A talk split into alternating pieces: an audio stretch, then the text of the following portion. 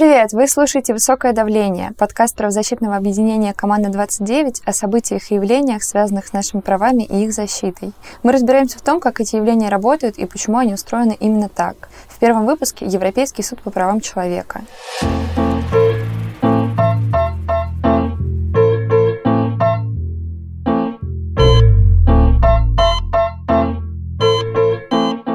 Привет, это Катя Аренина из команды 29. И Настя Андреева тоже из команды 29. И мы запускаем новый подкаст. Он называется «Высокое давление», и говорить мы в нем будем о важных правовых и правозащитных явлениях, о которых мы на самом деле постоянно слышим, но не всегда хорошо понимаем, что это, как именно оно работает и почему все так, как есть. И в этом выпуске мы будем разбираться в том, что такое Европейский суд по правам человека, как он работает и почему он устроен именно так. Мы часто слышим эту аббревиатуру ЕСПЧ.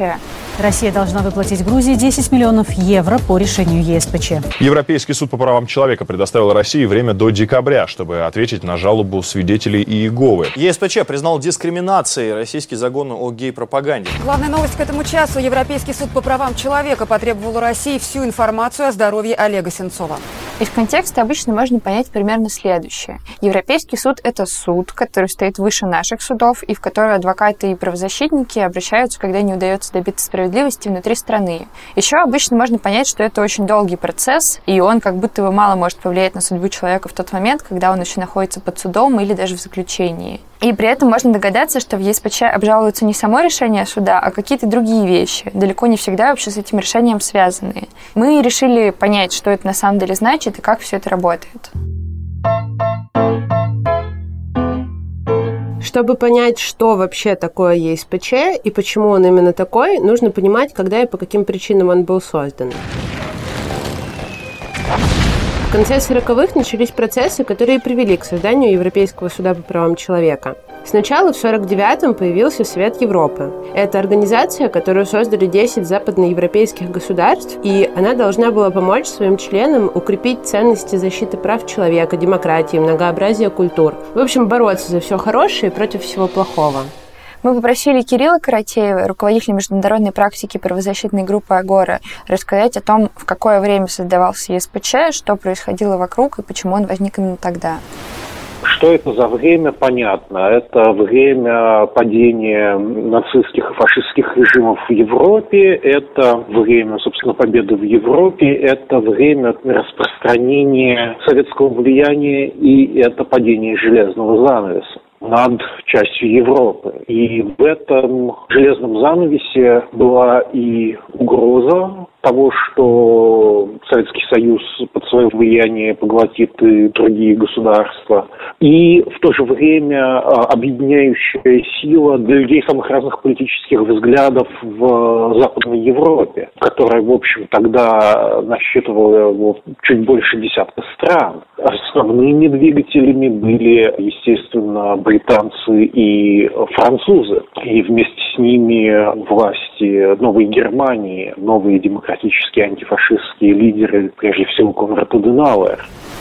Одним из самых активных сторонников создания Совета Европы и своего рода Соединенных Штатов Европы стал Уинстон Черчилль, на тот момент покинувший, но, кстати, не навсегда, пост премьер-министра Великобритании, но сохранивший большое общественное влияние. Черчилль сыграл важнейшую роль в ходе Второй мировой войны, отказавшись от идеи капитуляции и заключения соглашений с гитлеровской Германией.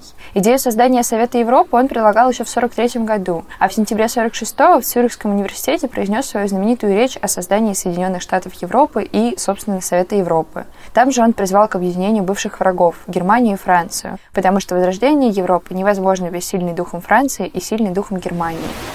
Но я должен предупредить вас.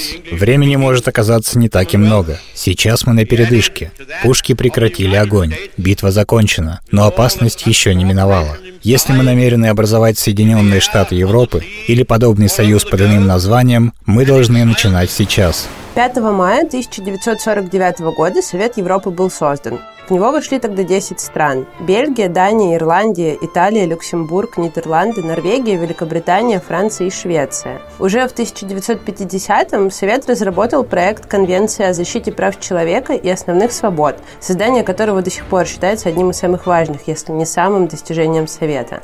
И в 1953-м Конвенция вступила в силу. Конвенция – это договоренность между государствами-членами Совета Европы обеспечить своим гражданам набор базовых важнейших прав человека. Право на жизнь, запрет на пытки, право на личную неприкосновенность, свободу совести и собраний. Этот перечень нам знаком. Высокие договаривающиеся стороны обеспечивают каждому находящемуся под их юрисдикцией права и свободы, определенные в разделе первом настоящей конвенции. Обещает первая статья конвенции. Кроме этого, надо понимать, что авторы конвенции, основные уже на юридическом уровне, они были правоконсервативными политиками с разными взглядами, но тем не менее. Это британский юрист Дэвид Максвелл Файв и, соответственно, французский юрист Пьер Андре Тейжен и, собственно, перечень прав и формулировки прав. И сама идея того, что есть Европейский суд, они были также созданы для того, чтобы сохранить от левой угрозы определенные либеральные ценности. Конечно, конвенция не единственный и даже не первый международный документ о правах человека. Так, еще в 1945 году появилась Организация Объединенных Наций, которая, если обобщить, должна была предоставить государственным-членам площадку для диалога с целью обеспечить мир во всем мире и не допустить повторения войны. В 1948-м ООН приняла Декларацию прав человека, и этот документ стал первой попыткой договориться о том, какими правами обладает каждый человек. Но декларация потому и называется декларацией, что носит декларативный и рекомендательный характер. И ключевым отличием Конвенции о правах человека стало именно то, что появился реально действующий механизм, который позволял привлечь государство нарушителя к ответственности один из потрясающих документов уже более поздней эпохи 70-х годов о том, для чего создавалась. Конвенция – это особое мнение судьи Фитцморриса, британского судьи, в деле Маркс против Бельгии, где он говорит, что это вообще не про регулирование отношений матерей с детьми государством. Это про то, что не постучаться ночью, чтобы забрать вас э, в черный воронок и увести в неизвестном направлении и расстрелять без суда. Вот конвенция – это про проект. Нужно отметить, что уже сильно позже, в конце 70-х, появились и обязательные для подписания пакты ООН о правах человека, на нарушение которых государством человек тоже может подать индивидуальную жалобу в Комитеты ООН. Но в ООН жалуются, во всяком случае, в России реже, потому что, во-первых, можно обращаться либо в ООН, либо в ЕСПЧ, а во-вторых, ООН, в отличие от ЕСПЧ, обычно не присуждает денежную компенсацию. Поэтому, в общем, довольно логично, люди чаще всего идут все-таки в ЕСПЧ.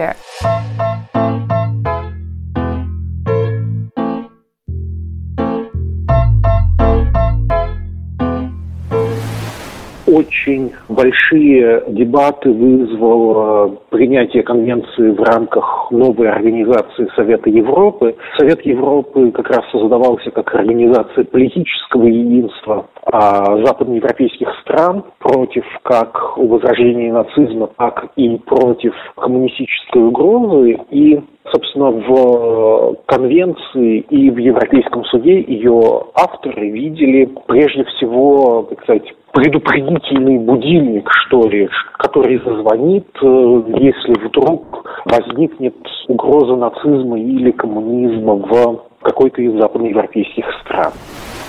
Сначала в 1955 году появилась Европейская комиссия по правам человека, а потом в 1959 и Европейский суд по правам человека. И тогда система была другой. Дела о нарушении Конвенции по правам человека рассматривались в два этапа. Сначала они проходили через комиссию, и если она считала дело соответствующим нужным требованиям и дружественным образом урегулировать вопрос не получалось, то его уже мог рассматривать суд, либо дело передавалось в Комитет министров Совета Европы, еще один орган, который сейчас как бы является контролирующим возникало много проблем. По первоначальному замыслу комиссия не должна была выступать как судебный орган, но чтобы решить, соответствует ли дело нужным требованиям, ей все равно приходилось брать на себя какие-то вот эти вот судебные функции, и все работало не так, как было задумано, а система была очень сложной, и дело могло рассматриваться либо в суде, либо в комитете министров, а еще все могла решать комиссия, еще можно было пытаться каким-то дружественным образом урегулировать все эти вопросы с теми государствами, которые все нарушали, поэтому, в общем,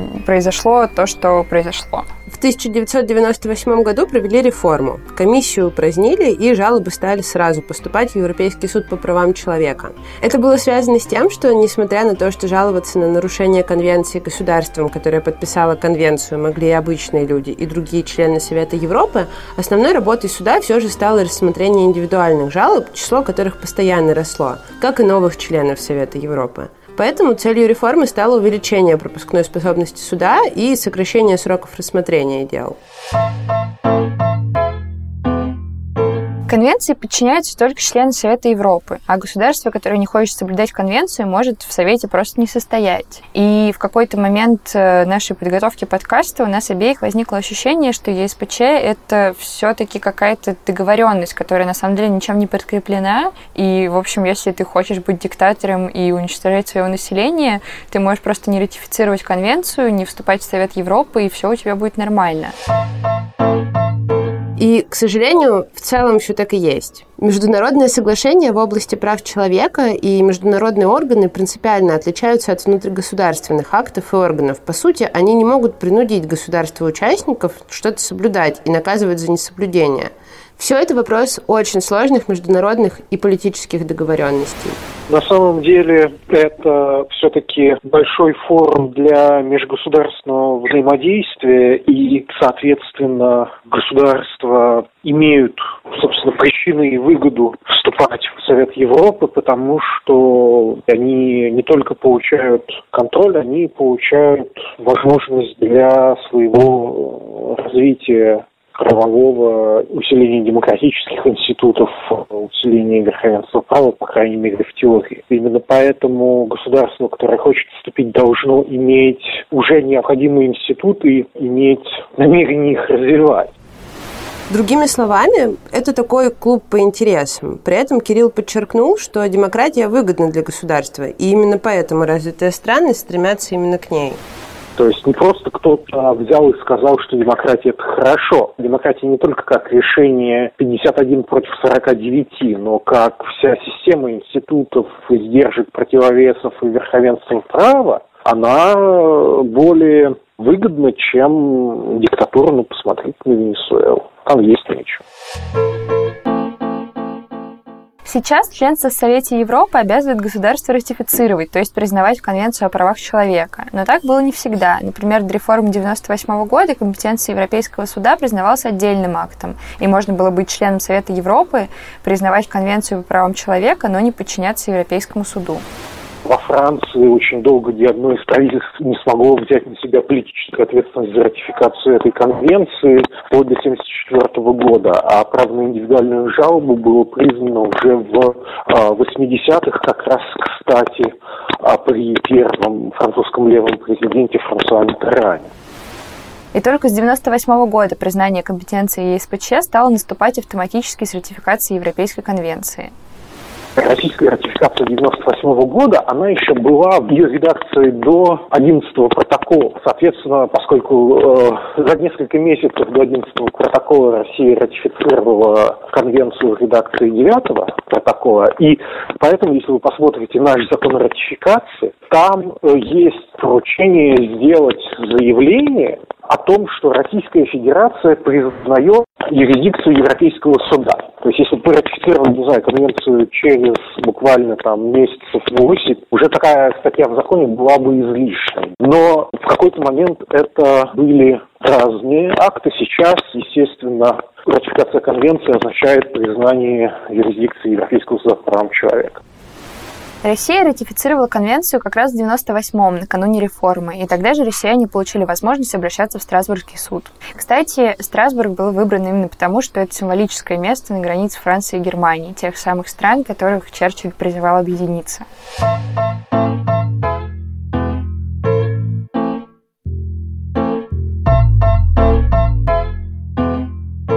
Другая важная задача ЕСПЧ – трактовать Конвенцию о правах человека. Все нормы Конвенции, которые затрагивают права и свободы человека, применяются так, как их толковал в своих решениях Европейский суд.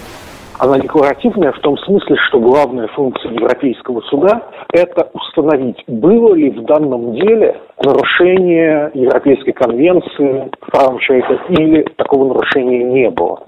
И вот через вывод о наличии или отсутствии нарушения Европейский суд, по идее, по крайней мере, и может влиять на решения, принимаемые национальными парламентами, национальными судами, национальными правительствами, когда ЕСПЧ последовательно выносит свои решения и показывает, как следует понимать разные нормы, он тем самым способствует сохранению для европейских стран единого правового порядка. Многие нормы Европейской конвенции с течением времени укоренились и в национальном законодательстве стран-участниц Совета Европы. То есть, другими словами, нормы конвенции постепенно врастают во внутренние правовые системы и тем самым упрощают жизнь и государствам, и их гражданам, и Совету Европы, и Европейскому суду по правам человека. В теории все понятно, но на практике не очень. Все-таки как именно конвенция влияет на жизнь конкретного человека, а решение ЕСПЧ на историю конкретного уголовного дела? Как обращение в ЕСПЧ может помочь в какой-то более или менее типичной истории, какую проблему решить? На самом деле далеко не любую. ЕСПЧ следит только за нарушением прав, зафиксированных в Конвенции о правах человека. И чтобы можно было обратиться в ЕСПЧ, нужно, чтобы эти права были нарушены не кем попало, а именно государственным-членом Совета Европы. То есть, если меня избивает полицейский, это дело, которое ЕСПЧ будет рассматривать. А если это тот же полицейский, но не при исполнении, в подворотне после работы, то уже как бы и не будет. О том, как и по каким делам работает Европейский суд по правам человека, мы спросили у Ольги Гнездиловой, адвоката проекта «Правовая инициатива» действительно нарушение должно быть со стороны государства, тогда оно будет защищаться конвенцией. Могут быть ситуации, когда вас, например, пытал вовсе не полицейский, а какой-нибудь сосед. Очень многие дела по домашнему насилию упадают в Европейский суд по той причине, что жертвы не получают э, эффективного расследования. То есть запрещено не только пытать человека, но и у государства есть обязанность расследовать и наказать виновного. Тоже касается права на жизнь. Если вас убили в драке какой-то, то государство не виновато. Но если вас убили в драке, и они отказываются расследовать, ничего не делают, затоптали место преступления, просто отпустили подозреваемых, то с этим можно обратиться в Европейский суд при определенных условиях. Надо понимать, что ЕСПЧ не высшая инстанция по отношению к российской или любой другой судебной системе. Он не может отменить решение российского суда или приказать поменять законодательство. Он только рассматривает конкретные жалобы и решает, была ли нарушена конвенция. И если да, то может обязать провинившееся государство компенсировать материальный ущерб и моральный вред пострадавшему. При этом, чтобы обратиться в ЕСПЧ, нужно сначала исчерпать ресурс национального правосудия, то есть пройти то количество инстанций суда, которые установлены для каждого вида дел. Да, в России э, для каждого вида дела, соответственно, есть свое количество инстанций суда, и для административных правонарушений и уголовных преступлений это две инстанции, сам суд и апелляция, которая проверит законность решения первой инстанции. И тут есть тоже такой момент, не всегда поход в ЕСПЧ будет самым рациональным решением в том смысле, что по ряду дел, возможно, для человека, который хочет не добиться справедливости, а меньше времени, например, провести в колонии, более разумным будет не защищаться вообще, например, иногда, а признать вину и пойти на особый порядок, когда тебе дадут меньше срока, и не ходить в апелляцию. Но если ты хочешь биться за справедливость, то ты должен, значит, э, оспорить решение в апелляции, только после этого оно вступит Э, в законную силу, а ты сможешь обратиться в ЕСПЧ. А в том, что касается гражданских дел и административных исков, то там нужно пройти четыре инстанции. Суд, апелляцию и две кассации. И вот после апелляции решение тоже вступит в законную силу, а дальше тебе придется его долго оспаривать в России и только потом еще идти в ЕСПЧ. Ну и на самом деле тут еще нужно понимать, какие вещи именно оспариваются в ЕСПЧ, потому что это не просто то, что суд там вынес какое-то неправильное решение, а, например, э, то, что процесс был неправосудным, например, суд э, не предоставил достаточные возможности защите для того, чтобы правильно и полно защищаться. Например, в ряде дел наших, по которым наши адвокаты защищают людей, обвинявшихся в госизмене, в жалобах в ЕСПЧ обычно пишут о том, что у обвиняемого не было возможности нормально себя защищать, потому что защита не могла получить доступ ко всем документам с грифом секретности. Но не всегда нужно исчерпывать ресурс правосудия внутри страны, потому что есть исключения. И, например, если Европейский суд по правам человека уже признал отсутствие эффективных механизмов защиты внутри страны, дело могут рассмотреть и без прохождения этих инстанций, и нет необходимости каждый раз доказывать, что такие механизмы все еще не появились. Ну, например, это случаи неоказания медицинской помощи в местах лишения свободы. В таком случае не нужно обращаться в суд с жалобой на то, что заключенного не лечат, но ему необходимо обратиться все равно к администрации учреждений получить отказ или зафиксировать каким-то образом бездействие. Но в суде обжаловать это не нужно. А еще есть обеспечительные меры ЕСПЧ. В СМИ часто используют формулировку «ЕСПЧ применил правило 39». Это самое правило 39, правило регламента ЕСПЧ. А регламент ЕСПЧ – это, собственно, специальный документ, которым руководствуется ЕСПЧ в процессе своей деятельности. И этим правилом обосновывается использование обеспечительных мер. Так называют ситуации, когда ЕСПЧ обязывает государство прекратить выполнение каких-то действий, которые могут нанести непоправимый и, самое главное, существенный вред жизни, здоровью, а иногда даже личной и семейной жизни человека. Или наоборот, выполнить какие-то действия для того, чтобы этого не допустить. И так как обеспечительные меры обычно применяют в критических ситуациях, решение по таким делам выносится значительно быстрее, чем обычно нужно все равно обратиться в суд, если речь идет об экстрадиции. Все решения суда об экстрадиции должны быть обжалованы, только после получения апелляции можно подать 39 правило.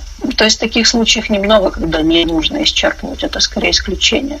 Также мы подавали, например, жалобы в суд европейский без исчерпания в связи с удаленностью отбывания наказания, когда человек сидит за 5000 километров от дома, и семья не может к нему ездить в свидание. Тут Европейский суд сказал, что судебное обжалование отказа в переводе не обязательно, потому что нет ни одного положительного решения, когда суд встал бы на сторону заключенного его семьи. Ольга рассказала нам об одном из дел, которые вела. Там они исчерпали все судебные ресурсы внутри страны, обратились в ЕСПЧ и уже получили решение. Интересно это дело тем, что еще до решения ЕСПЧ ее подзащитный уже получил компенсацию на территории России. И ЕСПЧ даже решал вопрос о том, стоит ли вообще рассматривать такое дело. История была такая, что э, заявитель э, попал в отдел полиции, где его пытали в течение трех суток. Человека пытали, он получил множественные синяки, различные телесные повреждения, которые, тем не менее, не стали для него тяжкими или даже средней тяжести не получили. То есть они не повлекли за собой утрату трудоспособности. Он буквально несколько дней лечился, но он не попал в больницу после этого. Тем не менее, он обратился в следственные органы, и ему отказали в возбуждении уголовного дела. Это стандартная практика. Мы обжаловали это в суде. Ничего не вышло. Суд сказал, что правильно, что не расследуют. И мы обратились в Европейский суд. В итоге ЕСПЧ все-таки коммуницировал жалобу Ольги и ее подзащитного. Процесс подачи и рассмотрения жалобы устроен так. Жалобу сначала регистрируют, а потом решают, что с ней делать. И вот этот процесс может занимать от нескольких недель до нескольких лет. И это большая проблема ЕСПЧ. Европейский суд очень медленный, и в целом быстрое решение он может принять только если речь идет об обеспечительных мерах или если дело аналогично уже рассмотренным ранее. И не то чтобы ЕСПЧ решил так делать, просто они не успевают справляться с тем объемом обращений, которые получают. Хотя, конечно, сейчас ситуация стала немного лучше, чем раньше. Но, тем не менее, число обращений только растет, и растет число членов Совета Европы. Если при создании их было всего 10, то сейчас их уже 47. И как раз та самая реформа 98 года была нужна, чтобы увеличить пропускную способность суда, но этого практически сразу оказалось недостаточно. На самом деле статистика просто супер неутешительная, и если с 1959 по 98 год ЕСПЧ вынес всего 837 решений по существу дела, то после проведенной реформы цифры, конечно, выросли. С 2005 года суд начал выносить ежегодно примерно тысячу-полторы тысячи решений по существу то по сравнению с общим количеством поступавших жалоб это все равно капля в море.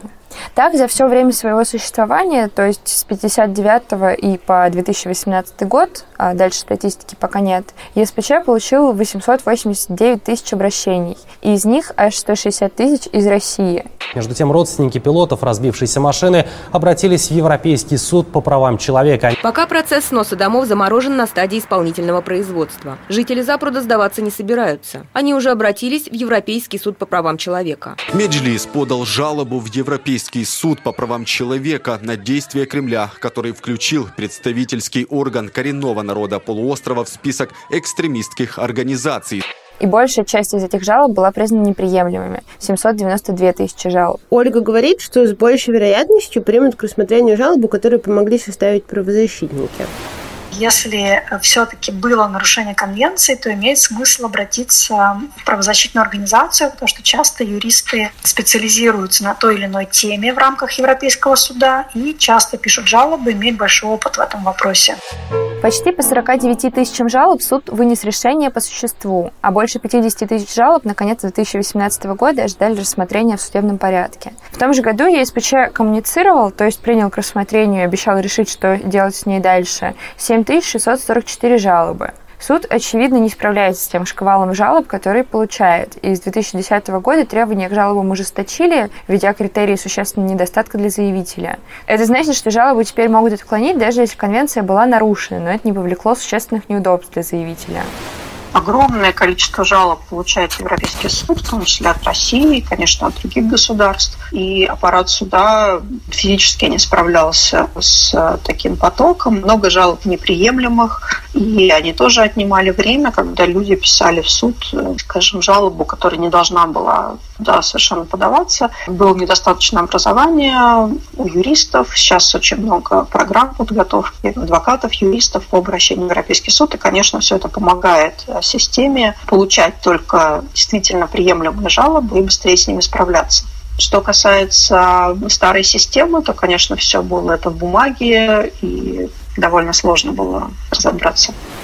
А позднее ЕСПЧ также разработал специальную процедуру для аналогичных дел, которые вызваны, например, несоответствием внутреннего законодательства государства конвенции, которые просто одинаковые и системные. И после этого ситуация немного изменилась.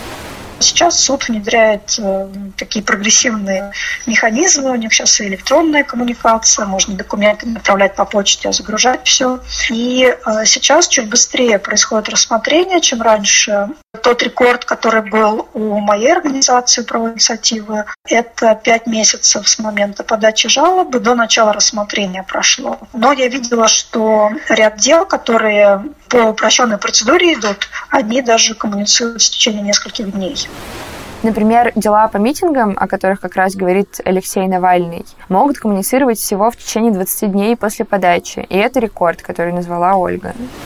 Но это не спорное производство, то есть там нет процедуры обмена позициями между заявителем и правительством. Сейчас они ну, как бы фактически выносятся на автоматическом таком режиме, и да, они рассматриваются быстрее, чем спорные жалобы. Вот по спорным рекорд пока 5 месяцев. Но это до начала рассмотрения. До вынесения решения, конечно, проходит порядка двух лет вот в этом случае, потому что дается время для подготовки позиции сторонами.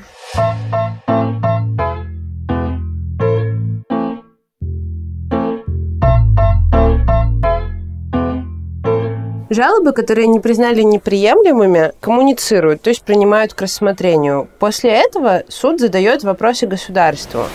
Вопросы касаются, была ли нарушена конвенция в, этой, в этом случае. То есть, как правило, если речь идет о пытках, то суд спрашивает, имело ли место обращение с заявителем, которое нарушает статью 3 Конвенции «Запрет пыток». И если речь идет о нерасследовании, они также спрашивают, было ли проведено эффективное расследование. То есть, по большому счету, они предлагают правительству заявить свою позицию по той жалобе, которая была подана. Жалоба тоже передается правительству для того, чтобы они оценили, дали свои комментарии. И, кстати, только на этой стадии о жалобе уведомляют уполномоченного Российской Федерации при СПЧ. До этого Россию официально никак не ставят в известность, что такая жалоба была подана. Да, и до стадии коммуникации жалобу могут также признать неприемлемой частичной, и тогда это нельзя будет оспорить, и дальше будет процесс идти только по той части, которую, соответственно, такой не признали. И те вопросы, которые ЕСПЧ задает правительство, они должны помочь ЕСПЧ, соответственно, разобраться в том, все ли нормально в этой жалобе, так ли все и есть, и, может быть, как бы в ходе этого ответа жалобу все-таки опять-таки признают неприемлемой. Но в любом случае, после того, как правительство предоставляет ответы, истцу предлагают предоставить письменный отзыв на эти ответы, а после этого ЕСПЧ снова начинает разбираться.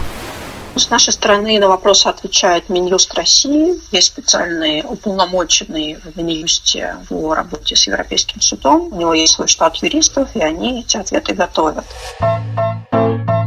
Вообще, в какой-то момент, когда я уже слышала про ЕСПЧ, но не знала о нем примерно ничего, у меня было устойчивое ощущение, что он работает так же, как обычный суд. То есть ты куда-то приходишь, платишь пошлину, отправляешь, значит, свое заявление. После этого тебе назначают дату рассмотрения, ты туда приезжаешь вместе со своим адвокатом, или адвокат приезжает без тебя, значит, представляет твои интересы, и, собственно, дело рассматривают. Но вообще, на самом деле, оказалось, что это совершенно не так. Выяснила я это, честно говоря, немножко немножко раньше, чем мы начали работать над подкастом, но, в общем, никакую пошлину платить не надо. Общение в основном происходит в письменном виде. При этом жалобу советуют подавать на русском языке, потому что сначала ее рассматривает русскоязычный юрист, и есть возможность просто запутаться и описать все не так, как было. После этого переписка переходит на языки Европейского суда, то есть либо английский, либо французский, и при этом ездить в основном никуда не надо, кроме каких-то крупных дел, Например, в Страсбург ездил выступать Алексей Навальный, когда там рассматривали его дело. Навальный, Страсбург, права человека. Оппозиционер празднует победу в деле против России. The European Court of Human Rights in the case of Navalny versus Russia holds by 14 votes to 3. What a nice comfortable political life I have in Moscow uh, with my colleagues. Short term sentences, non substantial fines. This is really very nice. Thank you very much. And of course, compared to Mr. Nelson Mandela, my political life in Moscow much easier. Я очень доволен, я очень даже счастлив, потому что в этом конверте я держу в руках настоящее правосудие. В деле Навального решался важный вопрос, который не решался в других делах. Это статья 18 Конвенции, которую суд в итоге признал, что была нарушена. 18 статья Конвенции говорит о том, что права не должны быть ограничены по иным мотивам. То есть, де-факто она говорит о политическом характере преследования. И э, в отношении России до Навального эта статья применялась только один раз, и она довольно редкая. И это такое серьезное обвинение в адрес государства, что Навального не просто задерживали и незаконно ввели судебный процесс в отношении него, а что это все было политически мотивировано для того, чтобы ограничить его деятельность как политика. Поэтому такой серьезный вопрос, конечно, решался устно, и он присутствовал, да, выступал. Ольга с ее подзащитным, как мы уже говорили, прошли все необходимые инстанции суда на территории России, обжалуя отказ в возбуждении уголовного дела.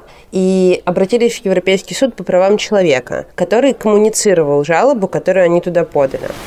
После этой коммуникации уголовное дело было возбуждено, началось расследование. Довольно динамичное, были настроены на то, чтобы показать суду, как хорошо здесь все идет, и не нужно выносить решение там.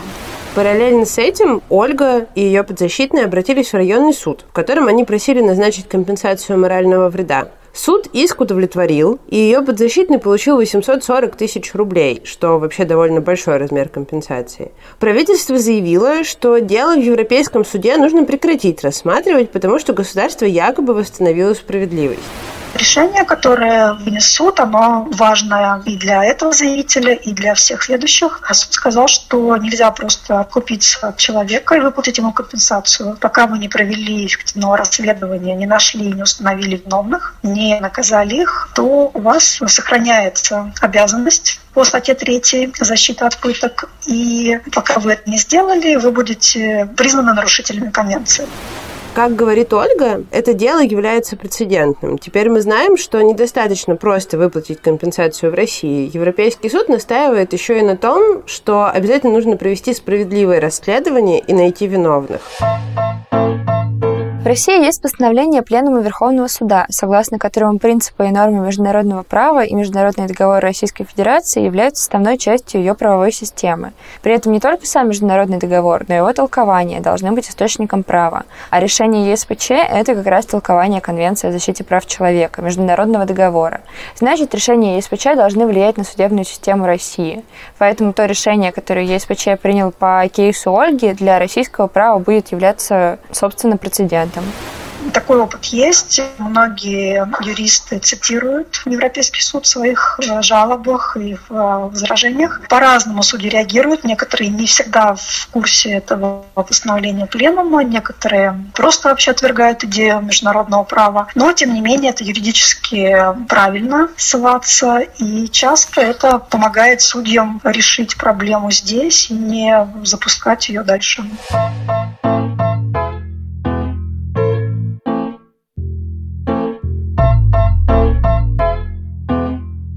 Но недавно Россия объявила, что больше не собирается исполнять решение Европейского суда по правам человека. Итак, теперь Россия решила предоставить себе возможность не исполнять решение Европейского суда по правам человека. Ситуация в том, что, безусловно, есть постановление Конституционного суда о том, что Конституционный суд в некоторых случаях может признать, что исполнение решения Европейского суда по правам человека противоречит Конституции. То есть это на самом деле далеко от заголовков Россия перестала признавать э, решение Европейского суда по правам человека. Но действительно это по-прежнему очень плохо, это не соответствует конвенции, и, в общем, в этом смысле Россия, безусловно, нарушает свои обязательства по конвенции. Но она их также нарушает, когда полицейский бьет задержанного, да, или использует, там, не знаю, электрический ток по отношению к задержанному. Поэтому, да, это случай нарушения достаточно очевидного своих э, обязательств по Европейской конвенции. На практике это требует отдельного решения Конституционного суда, то есть это не автоматически Россия отказалась признавать решение ЕСПЧ,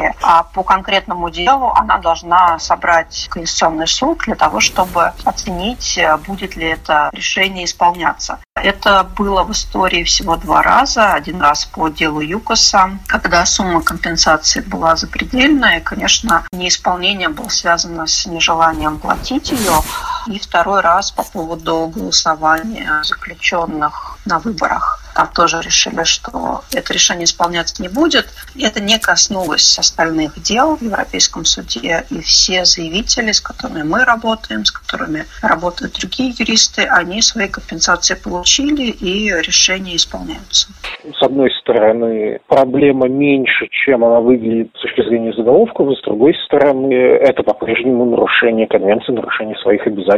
И это на самом деле ведь не обязательства, придуманные конвенцией, да, это общее международное право, что договоры должны э, соблюдаться и что ни одна норма национального права не может служить э, основанием для несоблюдения норм международного права. В принципе, у Комитета министров есть полномочия, например, обратиться в Большую палату Европейского суда, чтобы, э, соответственно, она констатировала факт неисполнения решений и, соответственно, указала меры, необходимые для исполнения. Так называемые infringement proceedings, хорошего перевода на русский нет, и пока единственный раз они использовались в деле против Азербайджана о задержании Ильгара Мамадова и незаконном его дальнейшем содержании под стражей, надо сказать, прекрасно сработали, потому что Ильгар Мамадов был освобожден. Но комитет министров крайне редко это полномочие использует, собственно, за шесть лет использовал его один раз,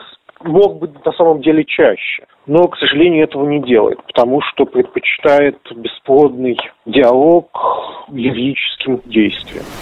Но если за все время Конституционный суд принял решение не исполнять решения ЕСПЧ всего дважды, зачем вообще было решать их не исполнять? Тем более, что нарушение конвенции на самом деле не обязательно влечет за собой какие-то последствия, и парламентская ассамблея Совета Европы уже не раз выражала неодобрение действиями России, а по факту никаких последствий России это и не имело. Ольга работает в проекте «Правовая инициатива». Мы работаем с Европейским судом по темам нарушения прав человека в ходе вооруженного конфликта. Это не только право на жизнь или какие-то случаи ранения, но и если, например, за перепост какой-то позиции в ходе конфликта человека привлекают к ответственности за высказывание.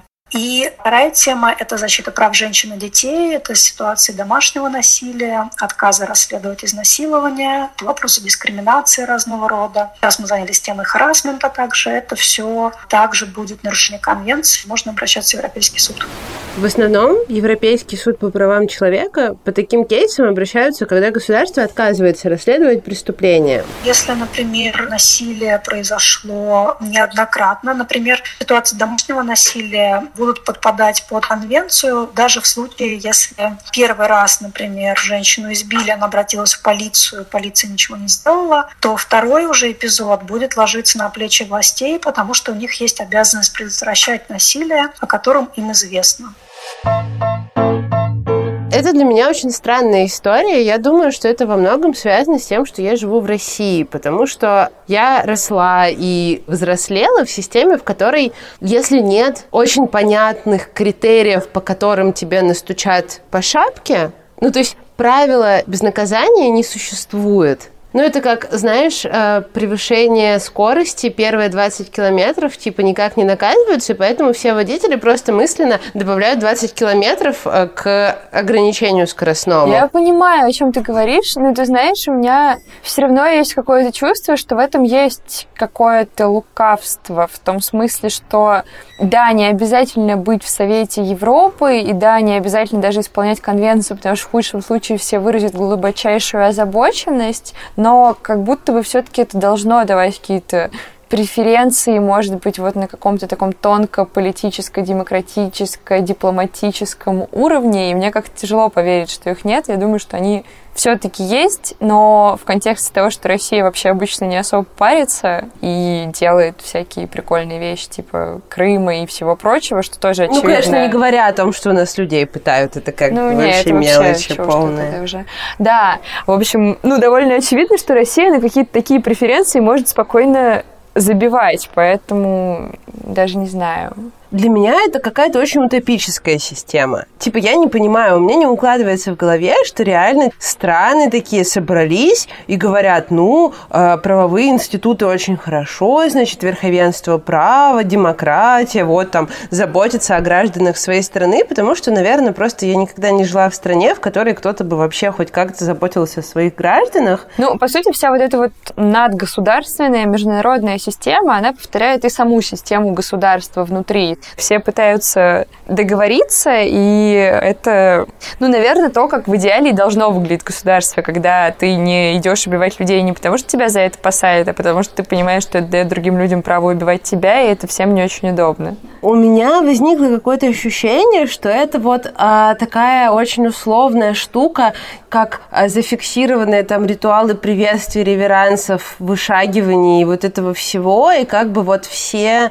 может быть, бы что-нибудь еще хотели делать другое, но вот есть какие-то правила, о которых договорились, и поэтому все ходят в неудобных платьях, париках и делают реверансы. Какая-то такая очень надстроенная штука, она очень неестественная, и никто не бьет друг друга дубинкой по голове. Слушай, ну я думаю, что это реально тоньше, и есть какие-то механизмы, которые на все это влияют. Например, ты э, нарушил э, конвенцию, и тебе все выразили глубочайшую озабоченность, а ты ничего не сделал, но после этого кто-то отказался с тобой заключать какой-то договор, или каким-нибудь твоим чиновникам устроили санкции, или что-нибудь еще такое. То есть я думаю, что здесь просто ты не всегда симметричный ответ, в общем, ты получаешь. И я думаю, что, конечно, все-таки это имеет значение.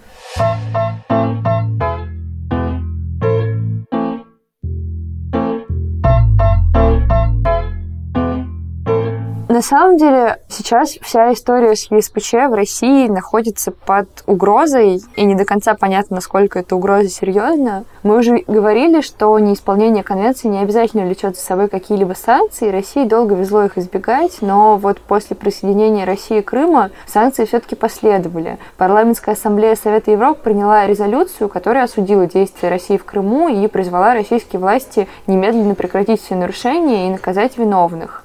И Ассамблея решила в качестве санкций снять всех российских делегатов с руководящих постов, собственно, и лишить вообще Россию в парламентской ассамблее права голоса. Сначала до конца 2014 года, а потом до конца 2015. И Россия на это отреагировала довольно своеобразно и сказала, что, короче, не хотите, как хотите, нам тогда тоже не надо. И вся российская делегация ассамблею покинула, и Россия перестала платить членские взносы в Совет Европы. И вообще, по общему правилу, государство может быть исключено из Совета Совета, если не платит взносы в течение двух лет. А Россия перестала платить в 2017 и теоретически этим летом ее можно будет исключить за нарушение правил, при этом Совет Европы говорит, что не хочет исключения России, потому что опасается последствий. Совет Европы и так единственная международная организация, которая связывает Россию с Европой. И в этом апреле парламентская ассамблея Совета Европы приняла резолюцию, в которой призвала Россию возобновить платежи и вернуть делегацию в ассамблею. Впрочем, не обещает отменить санкции в отношении них. А российские чиновники, в свою очередь, не раз заявляли, что возобновят платежи только если делегацию полностью восстановят в правах. Короче, ситуация патовая. Жириновский дает всякие смешные комменты про то, что не сдалась нам эта Европа, этот Совет Европы, этот ЕСПЧ, и так будем нормально жить, и пытать у нас не будут. Но на самом деле, если Россия выйдет из Совета Европы, то на нее перестанет распространяться действие Европейского суда по правам человека. И пусть российские депутаты утверждают, что это не приведет к ухудшению состояния прав человека в России, поверить им почему-то сложно. Тем более, Интересно, что... почему? Тем более, что Россия лидер в Совете Европы по числу поданных жалоб в ЕСПЧ ЕСПЧ. И в 2018 году ЕСПЧ принял 1014 постановлений в отношении России, а это, между прочим, четверть от общего числа. Такие дела. Наверное, на этом мы будем прощаться. И на самом деле, пожалуйста, вот сейчас самое время вообще нам написать, что вы думаете про этот подкаст, потому что... Потому что мы очень долго его готовили, очень старались, и наша идея в том, что мы сами не до конца понимаем всякие такие штуки, хотя постоянно вращаемся в какой-то среде, где все про них говорят, поэтому мы очень старались разобраться и очень старались сделать так, чтобы это было понятно и нам, и вам. Подписывайтесь на нас там, где вы нас слушаете. Слушайте нас там, где вы на нас подписаны. Обязательно ставьте нам оценки в iTunes, потому что так другие люди могут узнать о том, что мы существуем. Ну и вообще ставьте нам оценки и, правда, пишите, что вы думаете, потому что это какой-то для нас способ узнать, что происходит. И если вы нам, например, напишете, что вы всю жизнь мечтали, что мы вам рассказали про, а, не знаю, про то, отменена все-таки в России смертная казнь или нет, мы возьмем и расскажем. Так что пишите. thank you